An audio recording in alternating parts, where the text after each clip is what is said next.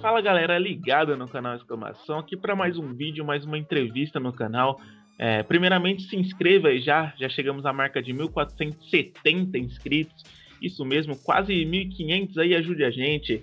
É, seja por onde você estiver assistindo, escutando a gente em formato de podcast no Deezer, Apple Podcast, Spotify, dá essa moral pra gente, porque aqui, de, novamente, a gente tá com mais um brabo do jornalismo esportivo, dessa vez Gustavo Hoffman, dos canais ESPN, ele mesmo que manja muito sobre qualquer esporte aí que você quiser saber. Obrigado, Hoffman, pela oportunidade de conceder essa ideia aqui com a gente. Muito obrigado, é um prazer ter você aqui com a gente. Você que não sabe, a gente já trocou uma ideia com o Hoffman, com um trabalho da faculdade. Vitão, coloca a foto aí da gente com o Hoffman.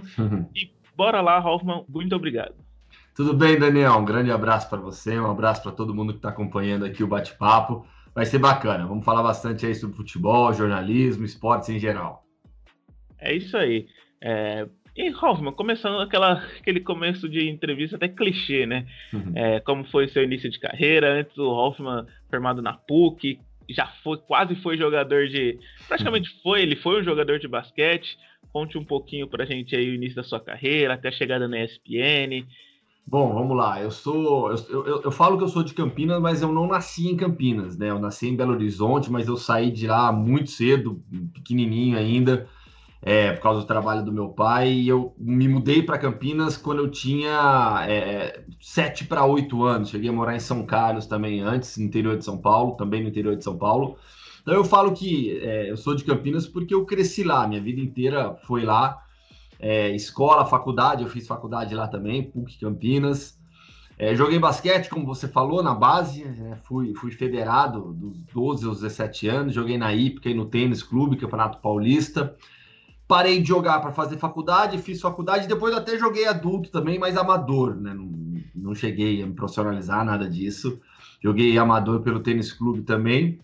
Fazer jornalismo foi algo natural para mim, pela minha paixão pela área de humanas, né? E aí, naturalmente, o esporte junto, né? A área de humanas, esporte, juntou tudo.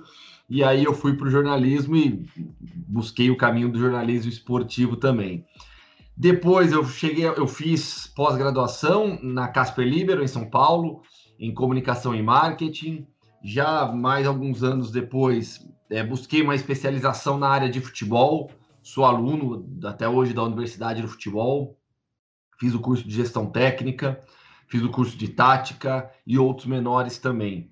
E estou em constante aprendizado, todo dia. Todo dia aprendo mais um pouco, tento evoluir mais um pouquinho. E já são 10 anos de ESPN Brasil, né? Trabalhei por muito tempo na Trivela, que foi algo maravilhoso. Antes passei pela Folha, pelo Terra, trabalhei em agências de comunicação, revista segmentada, fiz um pouco de tudo. É, e eu cheguei a ver uma entrevista sua, acho que foi para o TV Torcedores. E você falou que você via ESPN assim, se inspirava. Um dia você chegou ali é, e você tá lá. Qual a cobertura assim que você cobriu as duas Copas, 2014, 2018, Champions? É, qual assim a sensação de estar tá ali? Porque você, você mesmo já falou que é uma referência, você sabe que tá ali é algo que as pessoas vão ver assim como outro patamar então, qual que é essa sensação de estar ali transmitindo isso para o público? Não, não cheguei nesse outro patamar do, do, do Bruno Henrique ainda não. Assim, é, eu, eu costumo brincar que eu, eu nem sonhava em trabalhar na ESPN Brasil, porque para você sonhar, você tem que ter imaginado algum dia, né? Pensado, eu nem, nem passava assim pela minha cabeça, porque eu jamais imaginei que iria para televisão um dia, né? Eu sempre fui um cara da escrita, né? Eu, eu, na faculdade, meu sonho era trabalhar na Placar. E no final das contas, eu nunca trabalhei na Placar. Fiz só uma matéria como freela para lá. É, na Trivela eu me realizei bastante, né? Escrevendo sobre futebol internacional em um clima muito legal, com uma abordagem espetacular. A Trivela é uma referência né, na cobertura de futebol internacional no Brasil. E aí, por conta da Trivela, né? Do meu trabalho na Trivela, que surgiu o convite na, na ESPN, o Bertozzi que me indicou por conta do campeonato russo na época. O Trajano que me contratou e estou lá há 10 anos já. Nesses 10 anos foram realmente muitas coberturas marcantes. Assim, poxa, eu tive já, eu tô com, eu vou fazer 40 anos agora em maio. É, eu, caramba, eu já tive o privilégio, né, de trabalhar em loco em duas Copas do Mundo, cobrindo duas finais de Copa. Já trabalhei em final de Champions, final de Libertadores da América, final de Copa Sul-Americana. É, já fiz várias viagens internacionais pela ESPN. Então eu me sinto é, um privilegiado, assim, por tudo que, que eu vivi nesses últimos anos de ESPN e tenho certeza que tem muitos ainda por vir. Até fiz um post é, é no, em março, né, no comecinho do, de março, é, falando sobre, sobre os meus 10 anos de ESPN. Aí eu, o pessoal até achou que era um texto de despedida. Eu falei, não, gente, tem, tem, tem coisa aí pela frente ainda.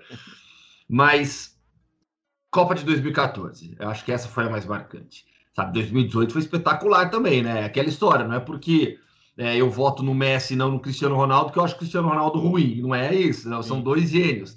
E cobertura de, de. As coberturas de 2014 e 2018 foram as mais marcantes, mas 14 mais. 14 mais porque foi a minha primeira Copa em loco. Eu já tinha é, é trabalhado nos mundiais de 2006 e 2006 na, e 10 na Trivela, na redação da Trivela. Né? Então, 14 foi minha primeira Copa para valer, viajando, cobrindo, e eu ainda tive a sorte de, de cobrir a Alemanha. Né? eu vi foi... isso, e a gente falou com o Victor Canedo também na semana passada, Sim. ele também é, cobriu a Alemanha. Sim, a gente estava junto, ficamos, ficamos juntos lá o, o, na cobertura da seleção alemã, na, na Vila de Santo André, na Bahia. Então, assim, a primeira Copa em loco, você pega a seleção. Eu tô na cobertura da seleção campeã do mundo. E, poxa, é a Alemanha, né? Eu sempre gostei de futebol internacional. Ô, então chegou a torcer foi muito legal. Não, porque eu não, eu, assim, eu não torço hoje em dia nem mais muito pro, pro time meu de coração, sabe? A gente, eu, eu criei, se cria um distanciamento. Ali eu tava trabalhando, meu foco é total no trabalho, sabe? Eu, eu pelo menos sou assim, né? Não é, nem todo mundo é assim. Mas para mim era, né? Eu estava muito dedicado, queria entregar o melhor trabalho possível, melhor cobertura possível. Então, essa foi a, foi a cobertura mais marcante. É, você falou que entrou na, na ESPN aí com uma indicação do Bertozzi por conta da Liga Russa. E eu acho que a gente que te acompanha, a gente tem essa paixão pelas ligas alternativas. Eu queria perguntar para você como descobrir, como começou essa paixão assim e quais delas você mais gosta assim? Porque a gente vê às vezes um campeonato que nem ontem o seu post sobre a Macedônia, por exemplo, sabe? É algo surreal e é muito louco. A gente está gravando a entrevista. A gente tá, hoje é quinta, né? Dia da é gravação. Quinta-feira, né? Quinta-feira, primeiro de abril, mas eu não vou contar nenhuma mentira aqui, prometo. É, hoje tem. Hoje eu publiquei um post aí no meu blog. Né, você falou do Instagram, eu publiquei hoje no meu blog um texto sobre a Armênia, né? Que começou com 100% de aproveitamento nas eliminatórias para a Copa, três jogos, três vitórias. Daniel, é, o meu Hoffman, ele é de origem tcheca, né? A família da minha mãe é, é de origem tcheca. Então, na minha casa, eu sempre tive é, um pouco de influência da cultura do leste europeu da cultura da, da, da Tchequia por parte da minha mãe, da minha avó, um pouco de, de, de, de culinária, um pouco de cultura mesmo, é, de falar sobre a família, de como vieram é, da Europa para cá. É, então, assim, eu sempre tive dentro de casa um pouco essa influência. Daí as coisas foram se unindo. Então, eu sempre gostei muito de geopolítica, é, me interessou demais, sempre, sempre me interessei muito pela área é, de história, geografia do leste europeu. É, o meu próprio posicionamento político foi me levando a buscar cada vez mais conhecimento nessa área, e aí as coisas vão se juntando com o esporte. E quando essas coisas, essas coisas, né, geopolítica e, e, futebol se unem, é, o campo mais rico é, na história e aí eu me refiro especificamente a conhecimento, é, histórias, fatos que ocorreram. Você tem que ir para o leste europeu, não tem jeito. E eu, eu sou um apaixonado pelo jogo, mas o que eu mais gosto mesmo são as histórias, né? são as grandes histórias que o esporte mais popular do planeta, planeta traz. E não só o futebol, né?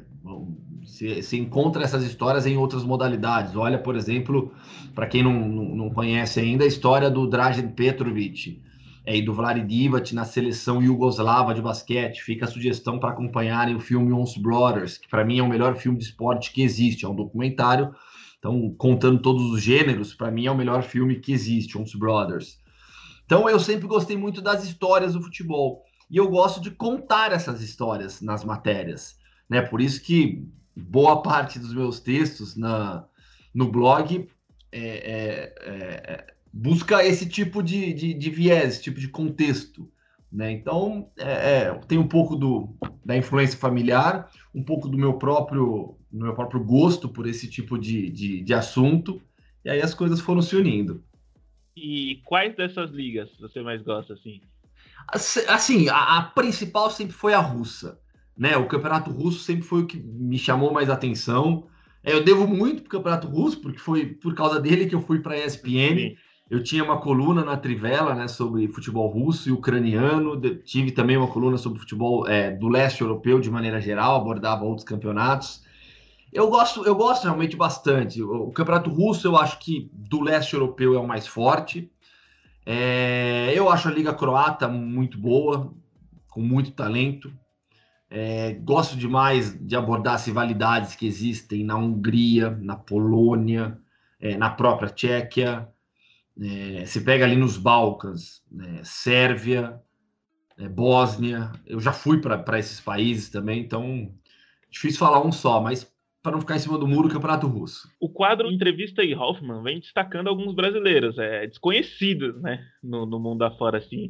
Queria te perguntar se tem algum personagem que você tem vontade de trazer para o quadro, assim. Meu, eu, eu comecei o Entrevista e Hoffman no meu canal de YouTube, né, e aí depois migrei é, o conteúdo pro, pro YouTube da ESPN Brasil. É, o meu objetivo, eu, eu, como eu disse, eu gosto de contar histórias, contar e ouvir histórias. Uhum. E eu acho que, que é, é a gente, os jogadores de futebol, né, tem muita história para contar. E eu não sou daquele cara que quer só fanfarronice, zoeira. Não, eu gosto de ouvir é, é, a dificuldade que, o, que a pessoa teve para chegar onde está, é a adaptação em um país estrangeiro, a cultura que ele vive nesse país estrangeiro, o futebol em si, como é o treino, os jogos, a cultura do jogo lá. Eu abordo muito todos esses aspectos, né? Que, que, que eu gosto muito, felizmente, acho que tem bastante gente que gosta também, que tem, tem dado bons números, né? Mas eu sei que, por exemplo, não vai ser um fenômeno de audiência. Para ser um fenômeno de audiência, eu teria que entrevistar é, o Neymar, o Felipe Coutinho, e eu busco realmente os personagens que não estão no radar, né? Porque os grandes vão aparecer já em vários lugares. Eu quero dar espaço para outros brasileiros que também têm histórias bonitas fora do Brasil, né? Então, eu entrevistei recentemente o Júnior Negrão, que está no, no, tá no futebol chinês, esqueci o time para onde ele foi agora que ele estava no San Hyundai da Coreia do Sul, né? Foi campeão da Champions Asiática. no mundo. É, é. Eu, caramba, eu até eu esqueci completamente o, o, o, time do Júnior, vou até ver aqui. Mas ele foi, ele tá no, tá no, tá no futebol chinês, mas poxa, a história dele é legal demais. É legal demais, merece ser contado, ele merece o espaço. Sabe, ó, tá aqui, ó. Ele foi pro Changchun Yatai da, da China. Não lembrava mesmo.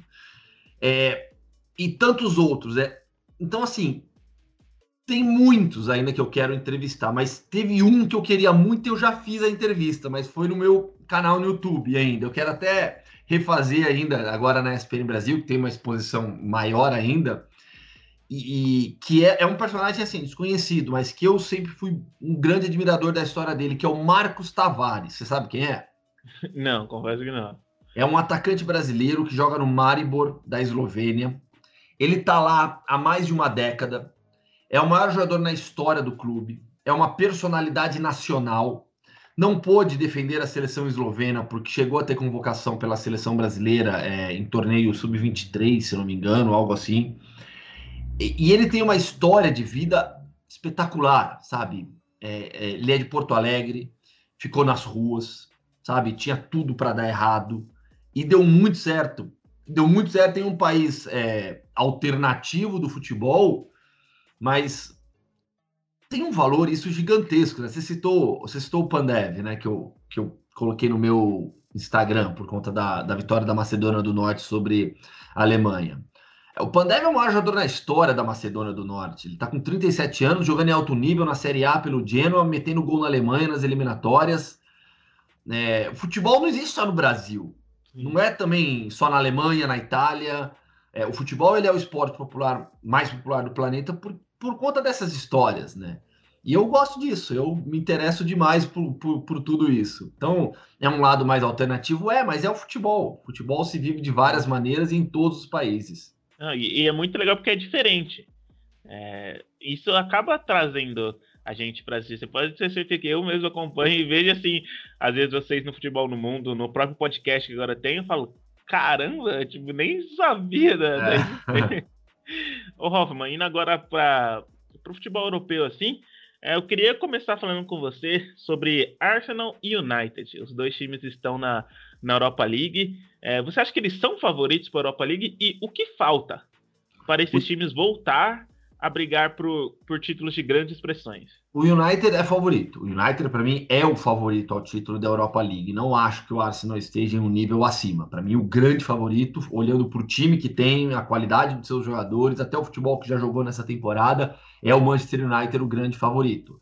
Vamos ficar de olho no Slavia Praga, é, que, que uhum. acho que tem boa capacidade, tem boas chances de eliminar o Arsenal, que no confronto naturalmente é, tem o um favoritismo pelo investimento, a diferença técnica, mas o Slavia Praga tem sido um, exterminador de, de times britânicos também. Então eu não, não, descartaria o Slavia Praga, não. O United é assim um grande favorito e, ainda, e pegou um confronto ainda bem desigual com o Granada.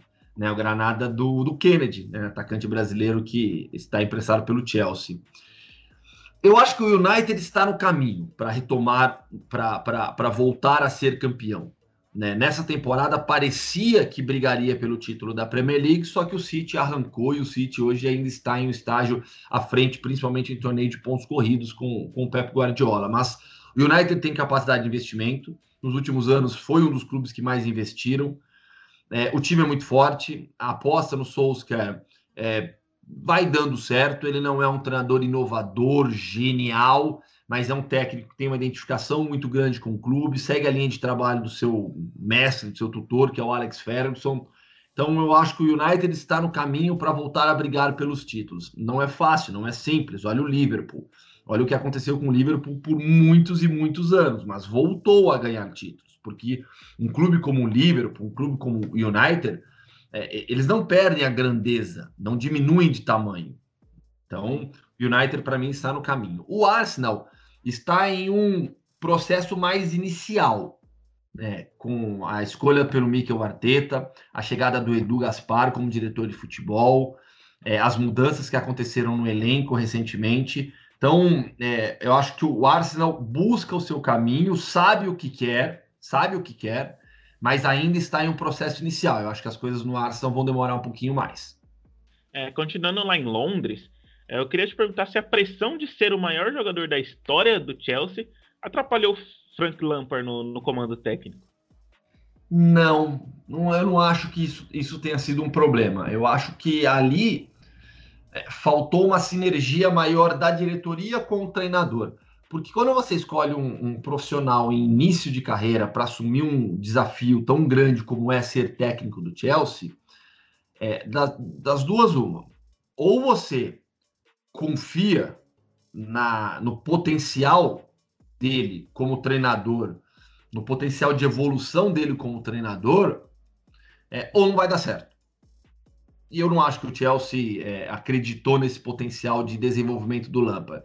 Apostou na figura icônica de um técnico que estava começando a carreira, fez um bom trabalho no Derby County, nada absurdamente excepcional, é, um momento difícil do clube porque não podia contratar jogadores, teve que trabalhar com a, muito com a base, com os jovens. O trabalho foi bom. Quando chegar, quando o clube foi, teve a permissão para contratar jogadores, é, a cobrança já, já era para ganhar Sim. tudo. Né? Isso não aconteceria aparentemente. E aí a troca foi feita. E aí a escolha foi, a escolha foi por um profissional um pouco mais experiente né? Não é que o Thomas Tuchel também seja um veterano né, no cargo de técnico, mas já acumula uma boa experiência com Mainz, Borussia Dortmund e Paris Saint-Germain. É um técnico melhor do que, do que o Lampard, então acho que faltou ali uma sinergia maior e uma convicção maior da diretoria do Chelsea na escolha. É, e você falou desse do técnico de início de carreira. Claramente a gente se lembra do, do Jer agora, né? E que vem conquistando no Rangers, quebrando, fazendo algo que o Celtics vinha numa baita sequência. Eu queria te perguntar se é o caminho natural ele uhum. ir para o Liverpool e ele é o sucessor de Klopp, os contratos acabam na mesma época e tudo mais. Isso é legal, né? Os, os dois contratos foram Sim. renovados quase que simultaneamente e terminam na mesma época. Daniel, sim, é o caminho natural. Assim como é, é o caminho natural é o Xavi ser técnico do Barcelona um dia. Né? Tem algumas coisas que você fala, isso vai acontecer. Quando? Depende muito do, do da vida no clube. Né? Então, ele vai suceder o Jürgen Klopp? Se o Klopp permanecer no contrato do cargo até o final e o Gerrard também no Rangers, acho que sim. Mas é difícil a gente prever o futuro, né? imaginar o que vai acontecer. Eu tenho certeza que o Gerrard será técnico do Liverpool um dia. Se será em 2023, aí é impossível saber. Mas que ele vai, vai assumir o time um dia, com certeza. Isso será legal demais, isso. Agora, indo para um pouquinho mais antes de chegar na Champions aqui, Queria te perguntar como você enxerga o futuro de Cristiano Ronaldo e Messi e onde você gostaria de ver eles atuando? Um, no City outro no United? Seria legal, né? Ah, assim, eu, eu, eu é, é, até a saída do, do, até a chegada do Laporta, vamos colocar dessa maneira, é, e a saída do Bartomeu, eu tinha convicção que o Messi deixaria o Barcelona, porque era o que ele queria. Né? Ele comunicou, falou: Eu vou embora, e só não foi porque é, o Bartomeu sacaneou ele. Vamos falar o português bem claro. Porque tinha sido acordado que se ele quisesse sair, o clube liberaria, o Bartomeu não liberou. Então, é, o Messi queria sair. À medida que os meses foram avançando, que o Bartomeu caiu e que agora com o Laporta, com a chegada do Laporta, a impressão que passa né, é que o relacionamento melhorou. O Messi e o Laporta se conhecem muito bem. Então, eu diria que hoje a chance do Messi ficar no Barcelona é maior, mas eu não tenho convicção que ele esteja decidido, que ele tenha mudado de opinião, né, que agora ele queira ficar no Barcelona. Eu acho que é algo que ele ainda está trabalhando. Então, sinceramente, hoje eu tenho muitas dúvidas. É, mas eu acho que o futuro dele está completamente aberto. Sobre o Cristiano Ronaldo na Juve. Ele, o rendimento do Cristiano Ronaldo está bem longe de ser ruim, mas bem longe. Na Champions, o time não foi longe, é fato, isso é evidente, basta, basta olhar o que aconteceu nas últimas temporadas. É, mas ele pegou também o Cristiano Ronaldo, acho que o fim de um ciclo. Né? A gente está falando de um time que foi, que é o atual Enia campeão italiano e dificilmente vai, vai tirar o escudeto dessa temporada da Internazionale é, alguns jogadores que já se envelheceram, já envelheceram. Então ele pegou ali para mim um fim de um ciclo também, trocas de técnicos, três técnicos diferentes em três temporadas. É muito fácil, eu acho, olhar só para o Cristiano Ronaldo e apontar o dedo. Até porque o rendimento dele, como eu já falei, não é ruim, é muito bom. Olha o número de gols dele. Então, é, é, acho que é, é, é um futuro incerto ainda, mas é, eu acho que existe a possibilidade dos dois continuarem onde estão. Né? O Messi na, no Barça e o Cristiano Ronaldo na Juventus. Aonde eu gostaria, aí você já tá, a gente está entrando num negócio meio maluco, né? Onde você acharia legal? Eu gostaria de ver os, de ver os dois jogando contra de novo, sabe? Sei lá, aí aonde? Não sei. Se na Itália, se na Espanha, na Inglaterra. Eu gostaria de ver os dois jogando. na França, né? Ah, não, juntos? Não, aí não. Aí, aí já, já. Ainda mais da Ligue 1, sabe? onde há uma disparidade do PSG, apesar da, da temporada mais equilibrada com Lille e Lyon. Mas prefiro os dois contra. Panela já, já tem a do, do Brooklyn Nets, né? Logo é, do jeito que tá, os dois vão. É, do jeito que tá, os dois vão acabar lá, no, lá nos Nets também. Ô, antes da gente ir pro quadro na lata aqui, é, queria te perguntar o que você espera dessas quartas de final da, da Champions League que se inicia hoje, no dia que a gente está postando esse vídeo, na terça-feira, dia 6. Meu, é... a lesão do Lewandowski deixa um caminho mais aberto é, no confronto com o Paris Saint-Germain. O Bayern não terá o Robert Lewandowski e o PSG terá o Neymar. Né? Olha como são as coisas. Então ali eu acho que o confronto ficou mais equilibrado. Para mim, é, o Bayern sempre foi o grande favorito ao título. Eu acho o Bayern ainda o melhor time, ainda o melhor time, mas a ausência do Lewandowski é pesada. Vamos ver o que vai fazer o Hansi Flick. É, eu aposto que ele vai centralizar o Gnabry, vai jogar com o Gnabry ali é, como atacante central, tem no Thomas Miller né, como o segundo homem ali de movimentação no, no ataque. É, mas vamos, vamos, vamos, vamos esperar para ver o que ele realmente vai fazer. É, e aí joga com Coman e, e Sané pelos lados do campo, por exemplo. O City, naturalmente, pinta como um outro candidato, apesar da história ainda fraca em Champions League, mas é o time que vem jogando o melhor futebol. É, eu ainda acho que no pacote completo o Bayern é superior, mas momento é do City, o futebol jogado é do City. Mas é uma temporada muito atípica, né? Pela pandemia, um calendário um pouco mais achatado. Acho que isso é, equilibra mais a competição. E não há nem mesmo o City, eu acho que está jogando o que o Bayern jogou na reta final da temporada passada. Sim. Então, tudo isso deixa, deixa, deixa a Champions um pouco mais imprevisível. E Real e Liverpool podendo pintar numa semi aí? Eu, assim, é, é, é, a temporada dos sonhos de Real Madrid e Liverpool? Lógico que não, mas a gente está falando de Real Madrid e Liverpool em Champions. League. Olha o peso de um jogo como esse, com os jogadores que estarão lá. Karim Benzema, Sérgio Ramos, Salah, Mané, Jordan Henderson. Então, assim, qualquer um desses times é, jamais será zebra, jamais será Sim. surpresa. Você não trata.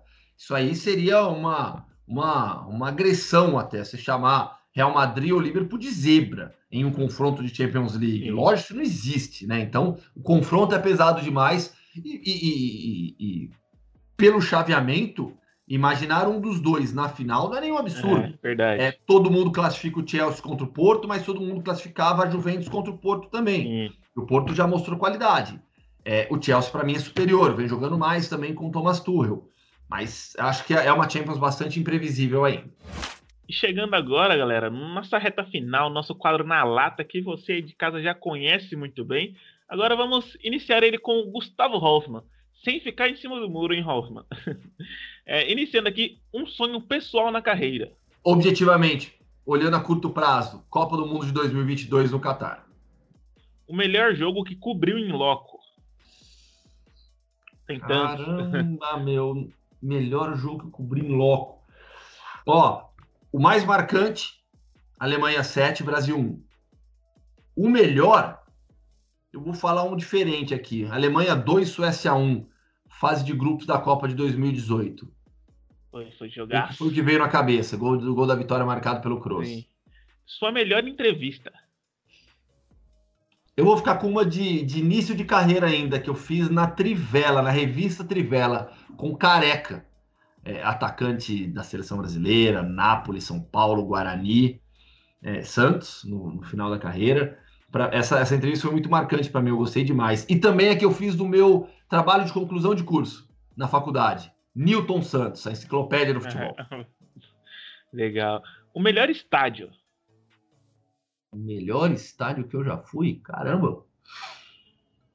Eu, eu, eu gostei muito do Lujniki, né? O estádio da final da Copa de 2018. Histórico, né? Marcante demais. É, o estádio mais bonito do Brasil? Do Brasil? Ah, eu sou eu sou apaixonado pelo Pacaembu. Mas acho a Fonte Nova maravilhosa também. De todos os estádios da Copa de 2014, o meu preferido era a Fonte Nova. Legal. Tem aqui tem o Beira Rio também, né? Sim. É... Beira Rio eu acompanhei, eu trabalhei um jogo. Mar... Ó, tá aí um outro jogo marcante: Alemanha e Argélia, oitavas de final da Copa. Nossa, trabalhei ao lado do Everaldo Marques. Esse jogo foi muito marcante também. É, e o maior time do Brasil? Maior time do Brasil? Isso. Ah, eu vou ficar com o Flamengo pela, pela, pela torcida, pela paixão que existe. Se for para falar em títulos, é o São Paulo, sabe? Mas é, esse conceito de maior é sempre muito polêmico, né? Mas ah, eu vou ficar com, com o Flamengo pela torcida, com o São Paulo pelos títulos. Agora, a melhor torcida do Brasil. A melhor, isso aí é muito, muito, muito é, é, individual, assim. A melhor torcida é a do seu time. Aí, aí pode me xingar, mas eu vou ficar no muro, porque aí é, eu acho que tem a ver com, com, com a paixão que cada um tem, sabe? A melhor torcida pode ser uma torcida de um time pequeno do interior que acompanha fielmente a sua equipe, pode ser é, a maior torcida do Brasil pela força que ela dá para o time. Acho que isso é muito relevante. Sim. E é, é, relevante, não, desculpa, é muito individual. O maior time da Inglaterra. O maior time da Inglaterra? Uh, Manchester United. Eu, eu acho livre. É, mas são os dois, são, são os dois, sabe? Acho que não. Aí é discussão também para gerar polêmica. O maior da Itália. Da Itália, Milan. O melhor jogador da história da Champions. Da Champions League? Sim. É Lionel Messi. E o maior? Bom, tá querendo. Você tá querendo me, me, me levar para votar no Cristiano Ronaldo pelos títulos que ele tem né? Eu acho que há uma geração anterior também, sabe? De, de, de Rummenigge, Franz Beckenbauer, de Johann Cruyff, é, de Alfredo Di Stefano. Ah, eu vou, eu vou no Cristiano Ronaldo, até para ficar com o Messi de um lado e o Cristiano Ronaldo do outro. Pronto, agrada todo mundo. Se fosse para apostar, quem será o campeão da Champions e da Europa League? É... Eu vou ainda de Bayern na Champions, e na Europa League, vou de United. O maior goleiro da história do futebol. É, Lev Yashin, na Aranha Negra. Gerrard ou Lampard, como jogador? Gerrard. Henry ou Zidane? Zidane. Federer ou Nadal? Federer. LeBron James ou Michael Jordan? Michael Jordan. São os dois maiores da história para mim.